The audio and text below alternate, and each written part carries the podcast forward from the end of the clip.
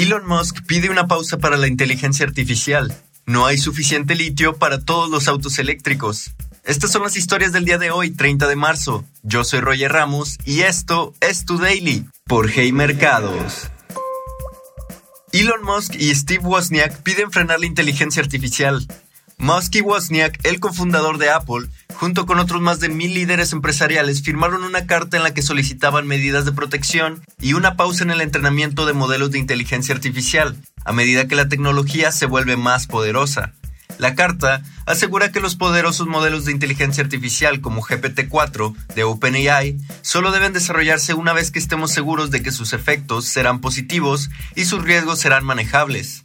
James Krimelman, profesor de Tecnología Digital y Derecho de la Información en la Universidad de Cornell, dijo que la idea de ralentizar el desarrollo de nuevos modelos es muy buena, pues si la inteligencia artificial termina siendo buena para la sociedad, entonces no pasará nada por esperar algunos meses o años, y si es dañina, estaríamos comprando tiempo extra para diseñar estrategias sobre las mejores maneras de responder y comprender cómo combatirlo. Binance sufre caída después de investigaciones. Los clientes de Binance sacaron 1.300 millones de dólares de la plataforma el día en que las autoridades estadounidenses lo demandaron. La empresa sufrió estas salidas de dinero después de que la Comisión de Comercio y Futuros de Productos Básicos, la CFTC, presentara una queja argumentando que se violaron las reglas comerciales de Estados Unidos.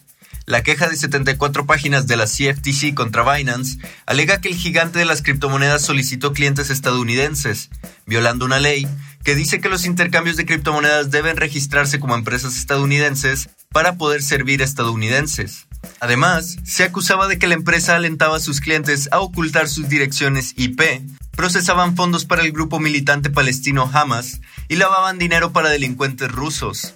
El jefe de Binance, Champeng Shao, dijo en un comunicado que la queja de la CFTC inesperada y decepcionante y que la empresa ha trabajado en cooperación con la agencia estadounidense durante más de dos años. El CEO de Jeep piensa que no hay suficiente litio.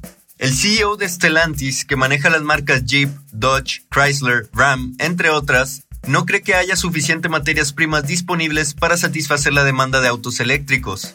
Carlos Tavares, director ejecutivo de Stellantis, dijo que los 1.300 millones de autos de gasolina en las carreteras deben ser reemplazados por movilidad limpia, pero eso necesitaría mucho litio, y para el empresario, no solo el litio puede no ser suficiente, sino que la concentración de la extracción de litio puede crear otros problemas geopolíticos.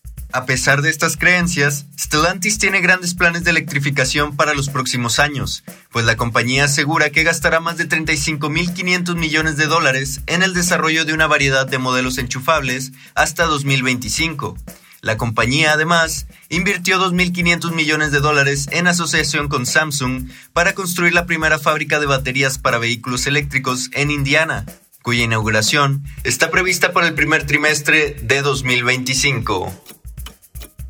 Y así, en solo unos minutos ya sabes lo que está pasando el día de hoy. Te espero aquí mañana en tu daily por Hey Mercados.